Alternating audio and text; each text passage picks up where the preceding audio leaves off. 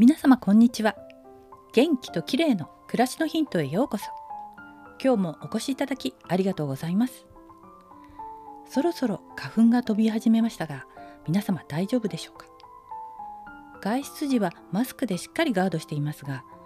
私は目が少しかゆい気がします。さて今日は合谷というツボをご紹介したいと思います。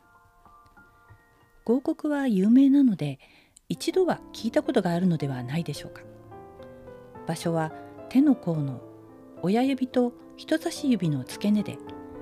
人差し指側の骨の際を押してみて痛みを感じるところです。私はこの合谷を肩こりのツボと認識していたんですが調べてみると頭痛鼻水歯の痛み目の疲れストレスなど首から上のさまざまな症状に効果を発揮する万能ツボなんだそうですまた脳に最も刺激が伝わりやすいツボと言われていて右手の合谷を押すと左の脳の血流が活発になり逆も同様なことが血流試験で明らかになっているんだそうですストレスを感じた時血圧が上がりそうな時などにも効きそうですね。実際に広告をしていると上半身の血流が良くなるのを感じ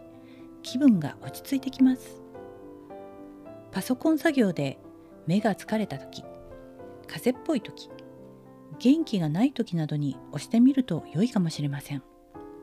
私はこれからの花粉の時期鼻の症状がある時にも試してみようと思います。今日は万能ツボと言われる広告についてでした。最後までお聴きいただきありがとうございます。明日またお会いしましょう。友吉ゆき子でした。